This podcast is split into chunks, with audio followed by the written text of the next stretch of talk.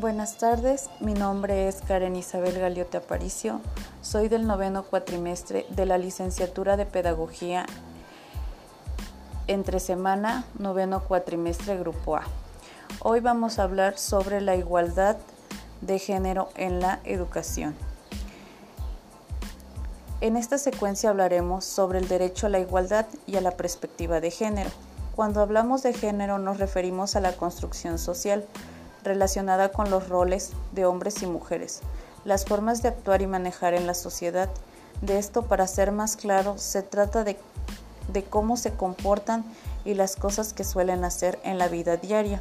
En el grupo social a la que pertenecemos, sabemos que los géneros masculino y femenino no han tenido igualdad, es decir, no han sido considerados ni valorados. Del mismo modo, de ahí el concepto de igualdad de género, que se define como la igualdad de derecho y responsabilidades y oportunidades de mujeres y hombres.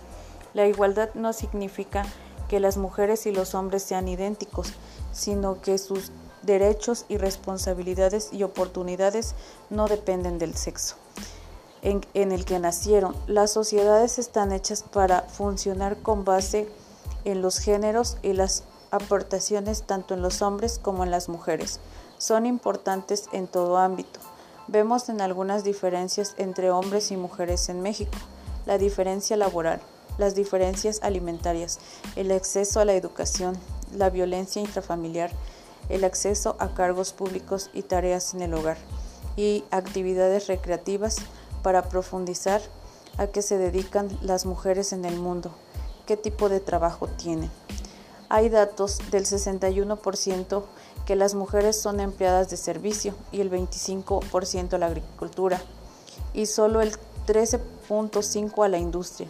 ¿Por qué crees que la mayor de las mujeres están empleadas en servicios?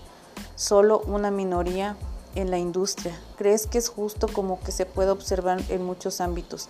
Todavía mucho, hay mucho por hacer en relación a la igualdad y la perspectiva de género en México. Aún existen muchas diferencias importantes y preocupantes.